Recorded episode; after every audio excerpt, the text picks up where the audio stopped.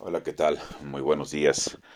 Yo soy Shulhu y bueno, pues estas son estas son mis meditaciones. Bueno, voy a comenzar otra vez con lo del audio como siempre.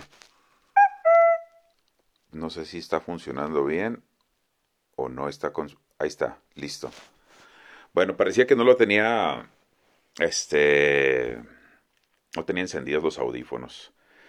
Les voy a platicar una historia de la segunda vez que fui a Italia. Esta vez que fui a Italia me tocó aterrizar. Bueno, para empezar había yo eh, cenado.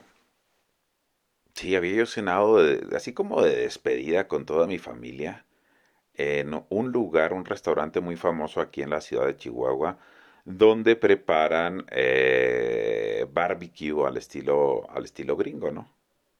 Al estilo del, del, sur de los Estados Unidos. Eh, el barbecue este que es de, de cerdo y bueno, total que pues quién sabe, la carne de cerdo siempre es bien delicada y me cayó súper mal. Pero de verdad me cayó mal.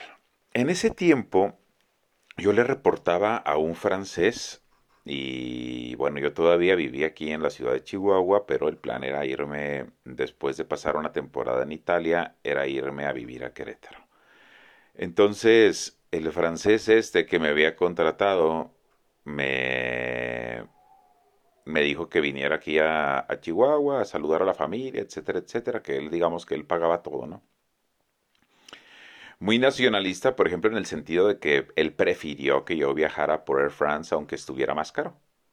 Este, pues siempre tratando de hacerle negocio a las empresas de sus países, ¿no? Como embajadores económicos de, las, de los países que, que representan. Esa es la razón de tener empresas transnacionales.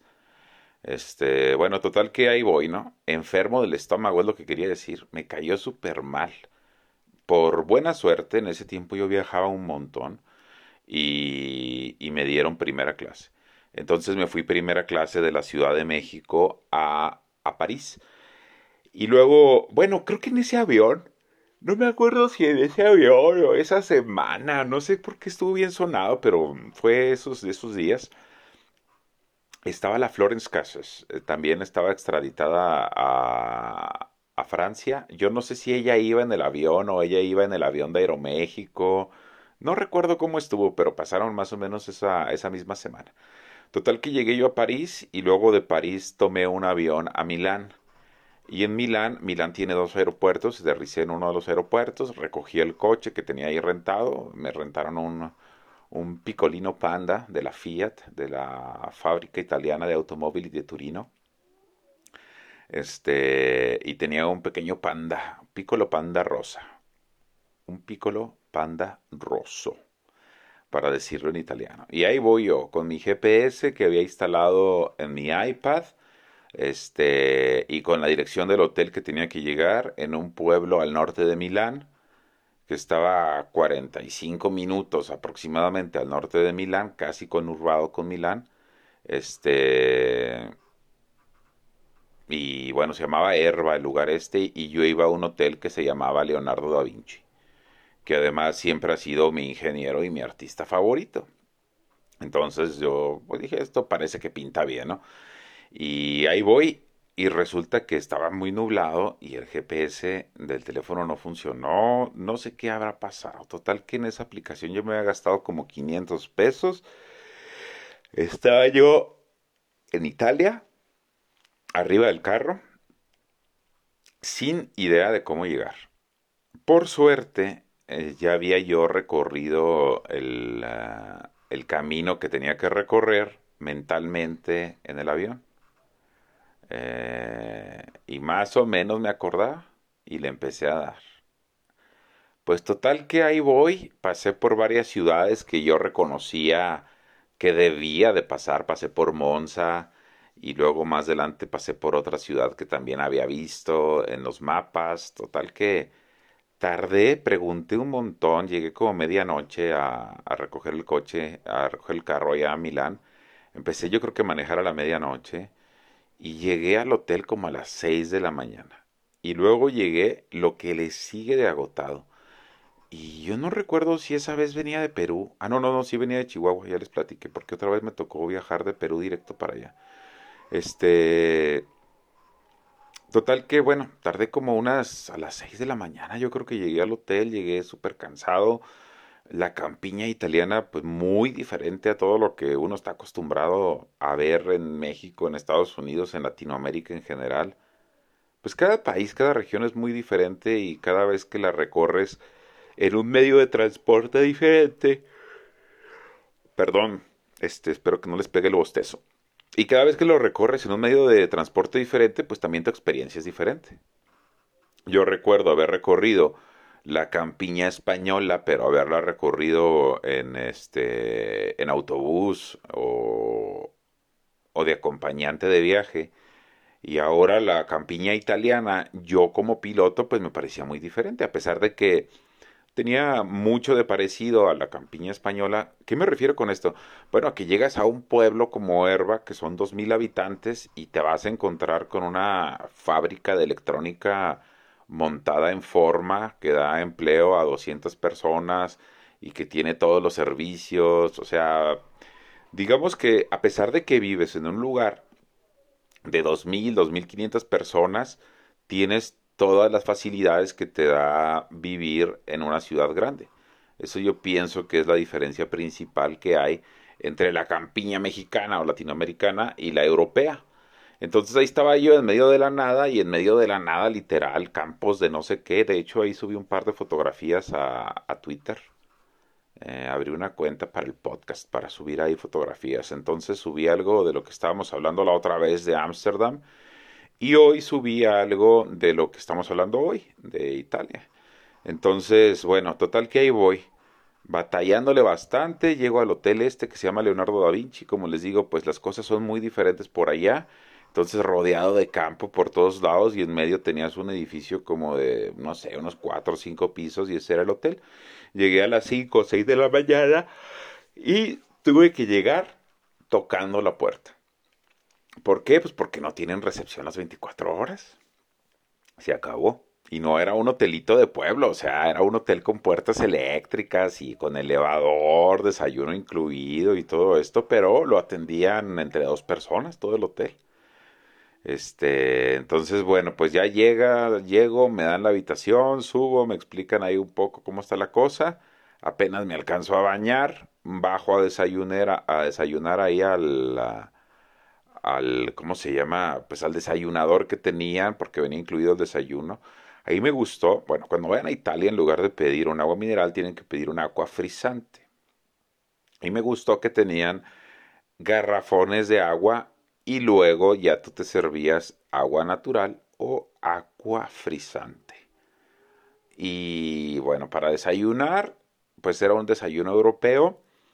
Eh, generalmente yo agarraba lima, y la ponía en el fondo de un vaso, la aplastaba un poco con el tenedor y luego le echaba encima un poco de agua frisante y luego tostaba un par de panes que untaba con mantequilla y le ponía embutidos, ¿no? Prosciutto.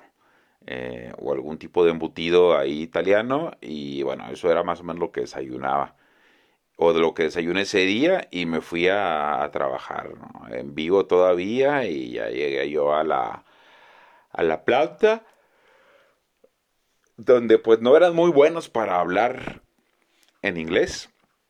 Y yo pues tenía muy poco conocimiento de italiano, había leído algo en italiano y había escuchado algo en italiano, siempre he sido fan de la música italiana, de hecho, de hecho ahorita tenemos que hablar de la música italiana. Eh, bueno, siempre he sido fan de la música italiana, desde Eros Ramazzotti, Eros Ramazzotti casi tengo todo, o casi bueno, cuando se usaba, ¿no? Cuando la música era un producto, ahora la música es un servicio. Hay que entender esto bien económicamente, ¿no? Antes la música era un producto que tú ibas y comprabas y tú te quedabas en un formato de cassette, de CD, de DVD, pero era un producto. Ahora la música, como la como el cine, pasaron a ser un servicio. Es una economía totalmente diferente. Entonces ahora tú rentas las cosas mensualmente. Pero en aquel tiempo, pues total que sí tenía parte de la discografía de Eros en español y en italiano, y también, como les había dicho en otro podcast, soy fan del rap. Este, y tenía también ahí algo de música de Giovanotti. Que Giovanotti todavía suena súper duro, ¿eh? Por allá en Italia. Aquí yo creo que tiene 20 años que no suena Giovanotti, o por lo menos de que yo estaba en el radio, que sí, aproximadamente son 20 años, si no es que más. Eh, y desde entonces no suena Giovanotti, allá todavía suena y suena duro. Y tiene cosas que ha estado haciendo en los últimos años que vale muchísimo la pena. De hecho, les voy a recomendar una canción. Vamos a ver qué encontramos del Giovanotti por aquí en la Spotify. En Spotify vamos a buscar algo de Giovanotti. Tiene cosas muy chidas, ¿eh? De hecho, tengo un playlist en italiano, estoy seguro. Eh, tengo un playlist para dormir, tengo un playlist de música clásica. Aquí está, música italiana. Yo les recomendaría que se pusieran a escuchar a La Tierra del Hombre. Terra degli Uomini. La Tierra del Hombre, qué bonita. Qué bonita canción. Dove ho visto a te también vale mucho la pena. Eh, tensión evolutiva. Un ragazzo afortunato.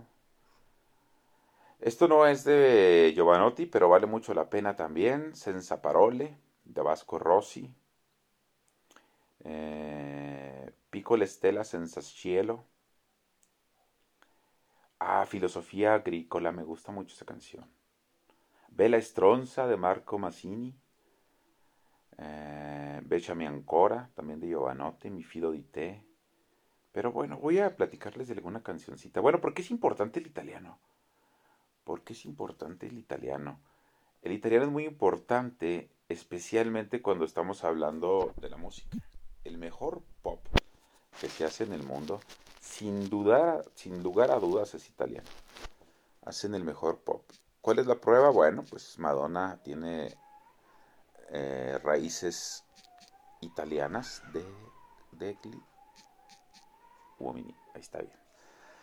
La tierra de uomini. Eh, vamos a ver la letra.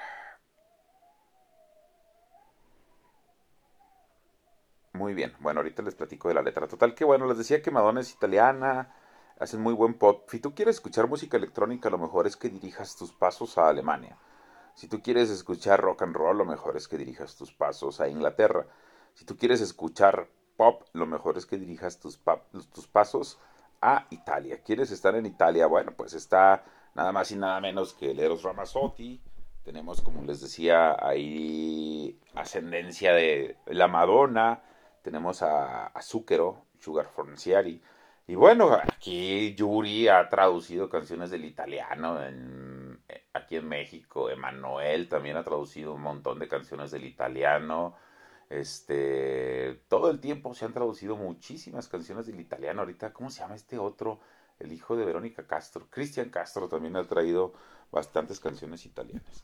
Total que esta canción de la tierra del, hombre, del hombre, eso es lo que quiere decir, Terra del Uomini, la tierra del hombre, eh, dice, e a tutte volte e forsi un acaciano, dimenticano ogni lezione. Dice que, bueno, que cada, que cada vuelta hay como un golpe, olvidando todas las lecciones. Eh, vamos a ver, hay una parte que me gusta mucho. Si me muevo al ritmo del bátito, si me muevo al ritmo del tambor, miles de píxeles se encienden y me muevo al ritmo del tambor, del tambor, del, tambor. Debajo de mis pies, eh, el debajo de mis pies está el suelo, arriba de mi cabeza está el cielo y yo vivo directamente en el cielo, en el centro de la tierra del hombre donde suena la música y gobierna la técnica, y me gusta la plástica, y se experimenta la práctica, y se forma la lágrima, donde suena la música, el futuro si iscrótola, ahí sí no sé qué quiere decir, y se hace el amor, y se hace el amor. Luego hablan del árbitro. Dice, siempre, hay, siempre son los mejores los que parten sin dejarnos ninguna instrucción para, para reprogramar el semáforo cerca de esta región. Nunca deja de sorprenderme la indiferencia del árbitro, que estando enfrente del monitor tiene la cara impasible.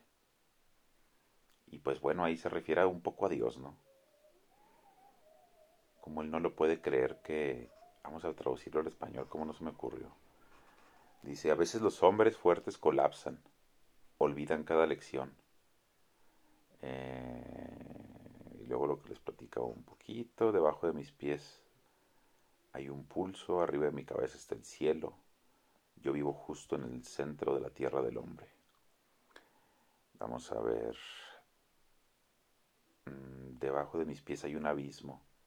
Arriba de mi cabeza están los ángeles. Y estamos todos justo en el medio de la tierra de los hombres, donde suena la música. Se genera la amistad, dove tutto è possibile, donde todo es posible dove il sogno si popola, donde se puebla el sueño. La guitarra si eléctrica y los armónicos resuenan, donde ríen los sauces, dove piangono il comici, donde los cómicos lloran, y la fuerza se amplifica, y la sangue si mescola, y el amore è una trappola, mica sempre però. A veces te libera qualche volta, ti liberta. E te senti e ti senti una fábula y te sientes como en un cuento de hadas y te sembra que toda la vida no es, no es solamente retórica, ma sustanza purísima que te nutre la célula y te fa y te fa venir voglia di vivere fino al último átimo. Ahora va en español. Eh, dice, ¿dónde, ¿dónde empezamos? Donde ríen los sauces, donde los comediantes lloran, donde la fuerza se amplifica y la sangre se mezcla. Y el amor es una trampa, aunque no siempre, y a veces te libera, y te sientes como en un cuento de, hadas, y te parece que todo en la vida no es solo retórica, sino que es sustancia purísima, que, que alimenta tus células y te dan ganas de vivir hasta el último momento, fino al último átimo, fino al último átimo. Y de eso se trata la vida, ¿no? De vivir hasta el último momento. Entonces, bueno, esa fue la vez que me perdí en Italia y esa es la razón por la que me gusta un montón la música italiana. Voy a subir ahorita un par de canciones también ahí al Twitter para que escuchen algo de música italiana desde, desde la cuenta de, ¿cómo se llama? de Spotify. Ahí voy a subir un par de canciones, voy a poner algo de Eros Ramazzotti, una de las canciones que yo creo que más me gustan de Eros Ramazzotti. Voy a poner esta canción y otra y otra canción, alguna canción más. Voy a escoger tres canciones que me parezcan chidas y las voy a poner. ¿Qué más? ¿De qué más estábamos hablando?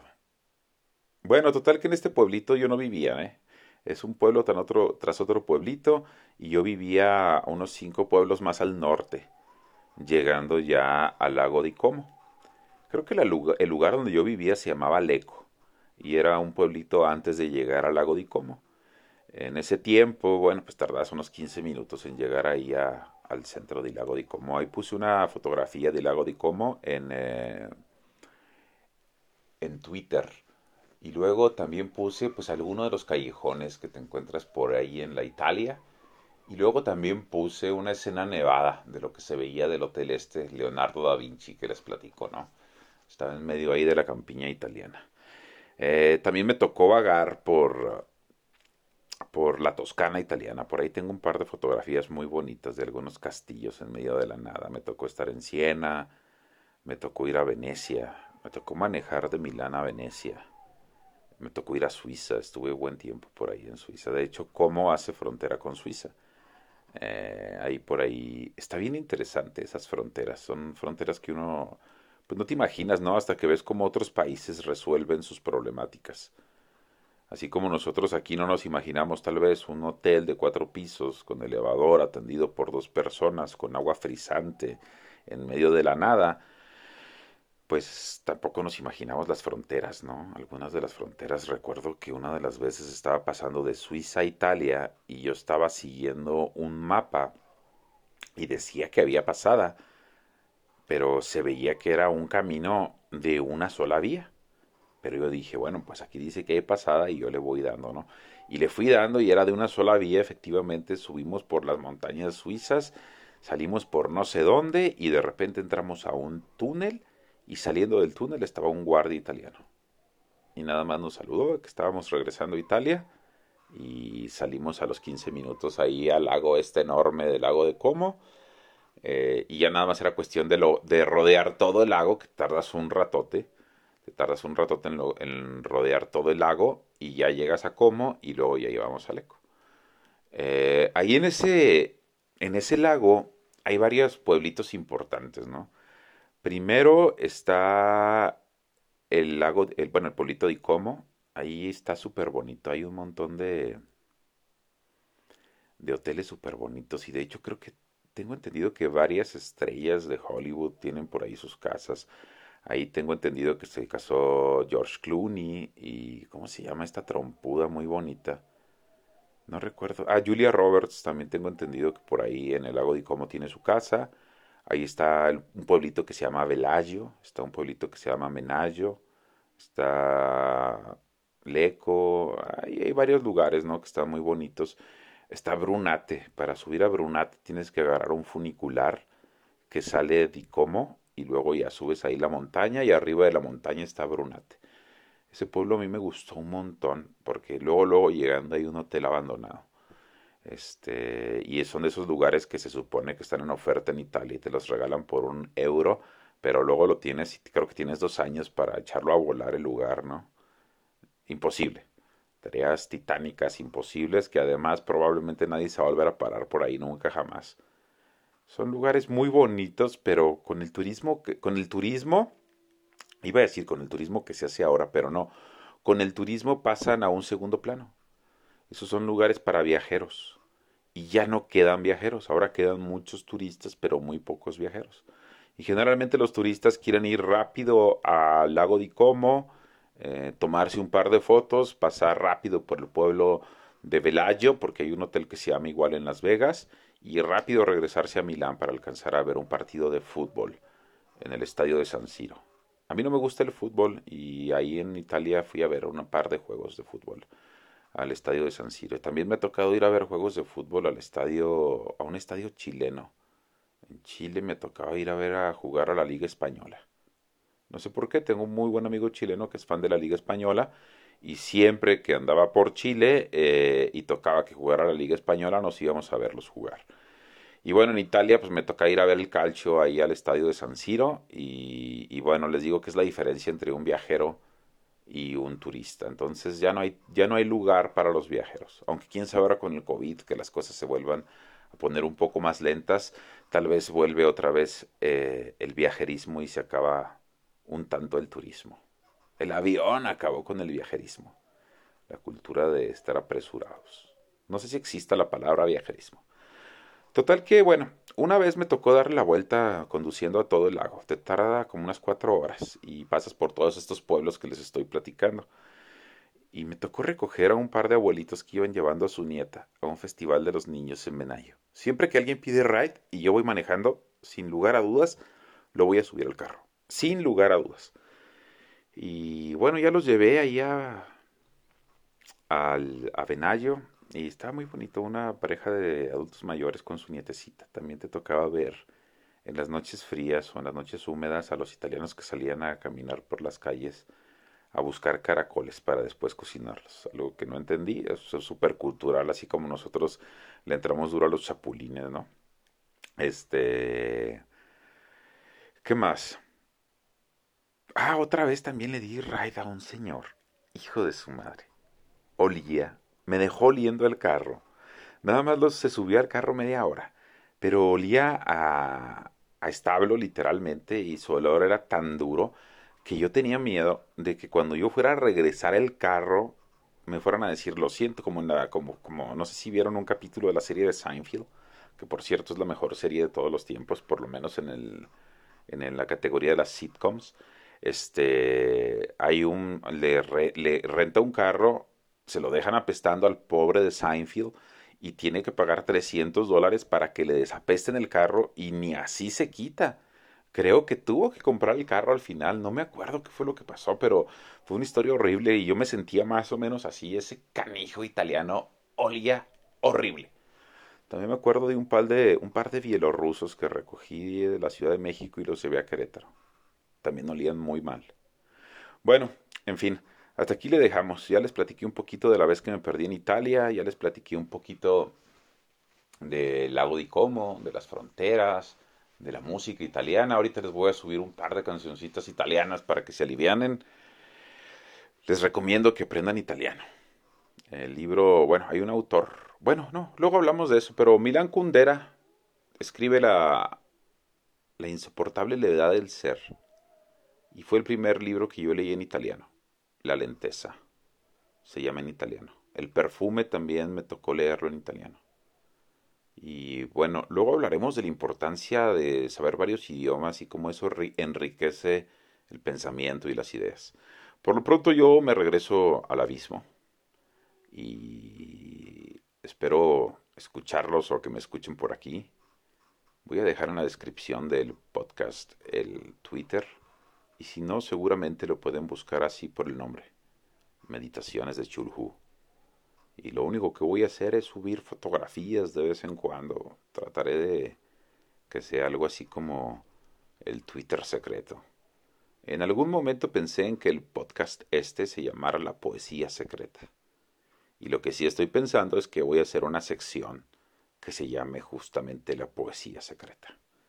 En fin, me despido. Yo soy Chulhu, me regreso al abismo y recomiéndenme. El feminismo pega, pero no tan duro.